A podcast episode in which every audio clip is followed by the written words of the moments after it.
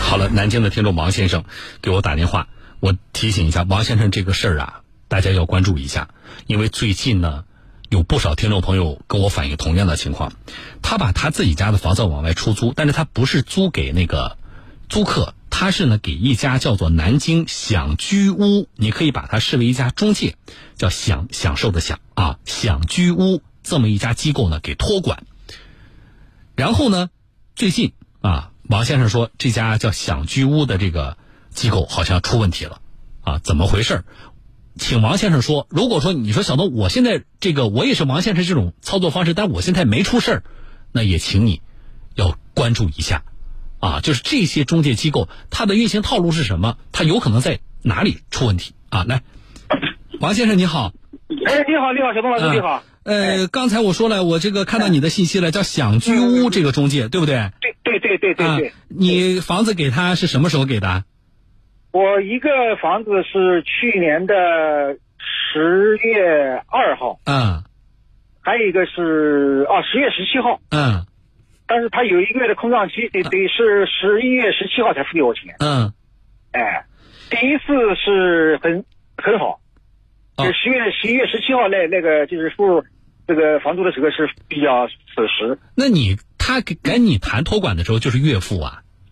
继付继付，啊，就继父啊对。啊，哎那也就是说第一次第一个季度的就是三个月的这个房租付的是比较痛快的对对对对对对对，啊。那什么时候觉得不对了呢？这是第二次，嗯第二次到了二月份嘛，嗯因为我十月十七号给他，然后他要有一个月的空档期，嗯就是到十一月十七号才给我首付，嗯哎，然后到了就是十月十七号的时候是很好，嗯哎，然后就到了二月份嘛，就开始迟了大概有七八天，过年了嘛，嗯哎，然后到了四月份就是打电话也不接，然后就是就违就就是预期十个工作日已经违约，他有这个，除了就是电话联系啊，这个比如说这个公司在哪有个正规的办公的地址或者门店，咱们知道吗？因为我去过了，在在在在这个南站绿地之窗。啊，那去哎了之后怎么说啊？去了之后，他还是不理不睬，他说向上反映，向上反映，反映，完然后又没有反应。我昨天又去了一趟，前天啊，嗯，前天又去了一趟，他就叫我就是你不行你就到法院。你那你房子现在什么状态？我现在房子就是他那个就是房客还住在里面，房客就是通过这个叫享居屋这个中介，他找的房客，对吧？也不是对对你对直接找的。那么对对他找这个对对房客，人还住住在里边呢，对住在吧？里面住在里面。对人家房客的房租付到什么时候？他呃，房租这个房这个房客是付到九月二十号，今年的九，那还早着呢啊，付到今年但是九月他二十号。对他应该是七七月十七号就要再付给我钱了，嗯，哎，那所以嗯我起人家房客现在房租付了，但是你这边你作为房东呢，你拿不到钱对对对对，啊。现在是处在这样的一个，呃，像你这种情况，应该不是你一个人吧？嗯，反正我那天去的时候还有几个人在那边跟他吵呢。嗯。我电话电话录音都有，嗯，那你们这种显然个人交涉没用嘛，对吧？没用没用没用。在现场有报警吗？我没在现场报警，我昨天是到了我我的当地派出所，就麦高桥派出所报啊警的。哎，那怎么说啊，民警同志？怎么说？当时他也没也也可能对这个情况不太不太了解。嗯后来我也跟他讲一下，嗯一个姓李的叫李阳的警官，嗯哎，非常非常热心，嗯哎，非常热心。嗯然后呢，他叫我想了一个办法，就是我说我到南站报警，我说我说那么遥远，对吧？他也这个这个托管公司也也希望我去找他们法律顾问，但是没用，我看过了，找法律顾问也没用。找法律顾问有什么用？法律顾问又不能发钱给你。对，是的，是的，他就是意思就是告法院。然后昨天那个警官，本来我说这样这样吧，协调一下。嗯我现在只是想，就是基于他给我的违约金，那么我以后想要，我就找到就到法院去吧，对吧？嗯嗯但是我的房租我肯定要收回来，对呀、是吧？对呀、哎嗯哎，违约金那是你个人诚信问题产生的费用，对吧？嗯，哎，我说要不要？我说那是我自己个人的事情，但是房租、那肯定是我是要把它收回来的。嗯，要求不过分啊。哎对，后来那个、嗯后来警官，后来李警官就是当场就跟我这个房客沟通了一下，嗯非常热情，嗯哎，就是说呃，我的意思呢，我退一步，我就我就我就我让一步，我让一个月，嗯就是我损失一千多块，一千七百块钱，嗯然后就是说租到十七号，他愿意跟我签，他就跟我签，不愿意跟我签，他就不是中介还还押了一个月房这个一个月的房子这个押金吗？嗯哎，就叫那个房客找中介局要，他也同意了，啊，那我觉得你这个解决还算是好的呀。你要哎，知对道呀，，所以我对呀，啊我是所以非常感谢这个李警官嘛。嗯，你哎，他你他我当时也没办法，我找找找他们也没用，找那个中介公司也没用，我找谁都没用，我跟房客也沟通不了。你知道我们接到有多少这个这类的投诉啊？你就哎不是知道哎不是你们不是像你这个这么容易，就是说，一个是说房客也接受这个。这个哎景观的调解，这是一方面，对对吧？对对哎对另外一方面呢，也确实就是说，你正好也临近，就是说这个房子快到期了，对对对对就对几个因素加一起，再遇到一个负责任的景观，所以我们对这个就解决了。但是我们对接到众多投诉是是没这么容易解决的，比如说，嗯我这个房客当时我已经付了房，我还有半年的时间我才到期呢。嗯你这个时候房东你让我搬，那我当然不搬了，啊，那么对呀房东是的也觉得委屈，那我我也没拿到你的这个这个是啊房租啊，对不对？嗯嗯。可是呢，呢，房东跟房客在这个私下的接触期，有的就不是很愉快，然后呢，关键是不愉快的事情也没解决，所以我当时觉得你这个其实是挺不错了，啊，对就我是挺不错的这我个我解是决退了，掉我。我是我是退了一步，退了一步呢，嗯我但是我现在意识呢，我就已经房客讲过了，我说下次他再来收房租的，大概是这个月或者下个月就要收房，嗯他又他还要过来收房租，嗯。对吧？我就跟房客讲了，我千万千万不能再给他。对，你就解除跟这哎个叫做“想居屋”的这个平台的合作对对对对吧是的，是的，是的哎啊。呃，我觉得这是第一步的解决。那么后续这样吧。啊，我们呢也了解一下这个情况，包括哎嗯因为我们也找到了这个叫“想居屋”的这个电话嗯，啊，我们也跟他们进一步沟通一下。但是其实嗯从你们反映的情况来看，因为我接到的不止您一个人，啊，嗯我觉得媒体的这个沟通也不能沟通出钱来，啊，这对家对公司对肯定对是出问题了。对对对啊，对但是后续呢，如果有进一步的解决，是最大程度能帮咱们挽回损失，我觉得是好事儿啊。我们是的敞开是的沟通一下试试看，好不好？感谢感谢感谢啊，感不谢谢，感但是我觉得呢嗯，你今天这通电话非常重要，因为什么呢？最近光我们接到的出问题的这嗯种托机这个机构已经有三家了，连续出问题哦啊！我是觉是得的您今天的这通电话是给我们更多的听众朋友提醒了。不是，啊我从四月份，我四月份我就感觉到了啊，嗯我就感觉到了，因为他钱老不付给我，然后就我就我就问房客，我说他你他付给你，他租给你多少钱？嗯他是租给我有一个房子是租给我一租付给我一千七，付他是收房租是收了一千五，嗯，哎，这就是奇怪的地方，哎，就是还有他一个自己还倒贴两百一，千一百五，对，还还有贴三百五，还有一个房子贴三百五，对吧？这是这就奇怪的地方。你说他靠什么挣钱？我们传统的对盈利方式，我们想嗯从你手里，对从房东手里拿一千五，嗯我往外租一千七，我还赚两百块对钱差对对，哎价，对对对，可惜对吧可惜哎对对对，但是他不嗯，他自哎己对嗯倒贴两三百块钱往外租。这个事后我再跟大家来说他运行的这个套路啊，这不是我懂传统的中介啊对。我我我找他也没用，他也不理我啊，。是的，是的，你找他没啊，用我的。电话我电话录音都有，嗯他就是是的就是我我所所有的信息，而且咱们四个呃这付付了四十三次房租的时候，换嗯了四个经理，啊，换了是四个吧经理？，嗯，哎，啊，这种公司的这个人员流动大不说，他们都对公司不负责任，啊，就他们对是的他们的行为不对公司负责，所以是呢，的你找他也没用。啊。没用没用，我啊感觉到没用，所以我昨天到派出所报警报警，我觉得挺好的，他走这确认步一下要报警，要报警对啊！对好了好了，那我我先跟您说到这。然后呢，我的觉得您的这通电话对我们也非常的重要啊。我们嗯跟这个公司沟通试试看，有进展的话您也会收到消息的，好不好？但我就现在我再多问你一句啊，小东老师，哎，你说，我再多问一下，比如讲。比如讲啊，他中间还有两个月，不是说嗯还有一还有两个月嘛？嗯我现在能不能提早叫这个中介公司把这个钱那个钱退给这个这个这个这个这个房客呢？他们也不会退的。我估计嗯，对呀，这你都有答案了。他如果对呀能退的话，还存在这些纠纷吗？对对对对对吧？他有钱退房客的话，他就有钱，他就有钱付你房租啊。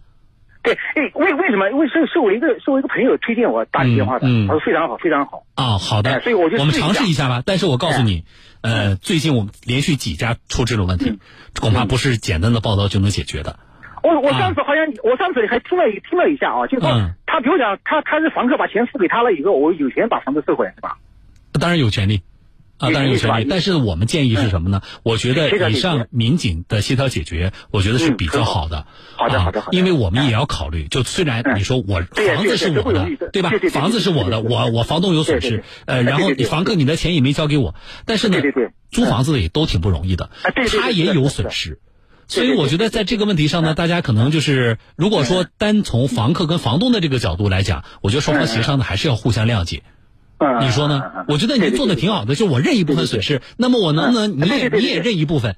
哎，对对对，我觉得这是一种私下协商的这个。当然嗯，我们希望就是我们的介入和警方介入，让大家一分钱损失没有，这是我们希望达到的结 果。哎那那比如讲他拿了八个月房租他跑了，嗯，那么我我有权利有我找不到人，房客也不愿意走，我有没有权利把房子收回来？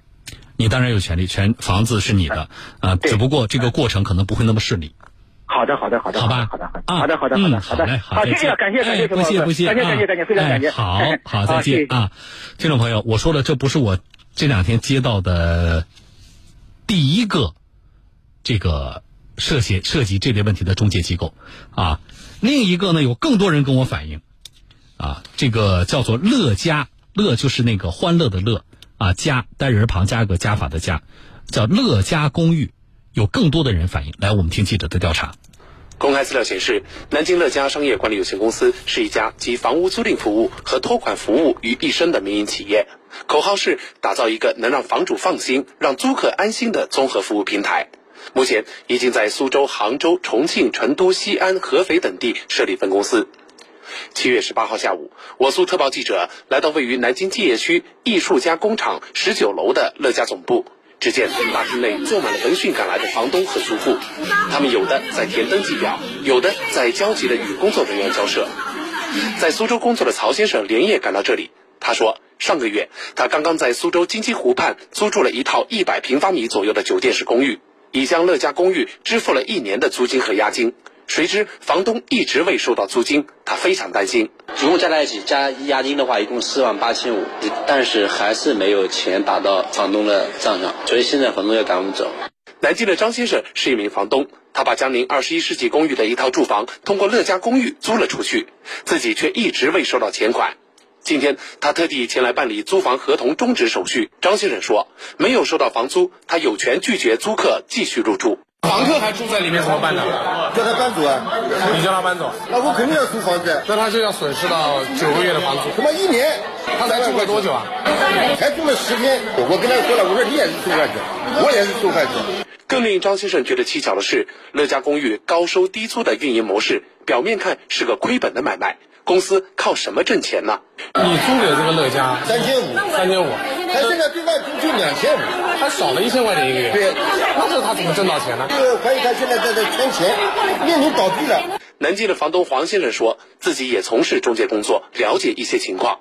黄先生以自己七十多平米的房子为例，乐嘉给房东三千两百元每月的租金，收取租客三千元租金。表面看是亏本的买卖，但实际上租客租金为一年一付，而乐嘉公寓给房东的钱为三个月一付，剩余的九个月租金和押金就躺在乐嘉公寓的账户里了。因为我对乐嘉比较了解，跟他们合作的很多案子，他们打个比方说三千块钱收的，半年付可以两千八，年付的话可以两千六。当时就是说我们为什么？他说这个就是资金链，然后他的那挣钱的模式就是打个时间差。据现场维权的房东介绍，这两天我省南京、苏州等地、外省安徽西安等地的房东和租客也闻讯赶来一探究竟，希望解决此事。不过，现场维权的过程理性有序。记者以房东身份询问前台工作人员，此事该如何解决？工作人员表示，他们先登记信息，回头统一向领导反映。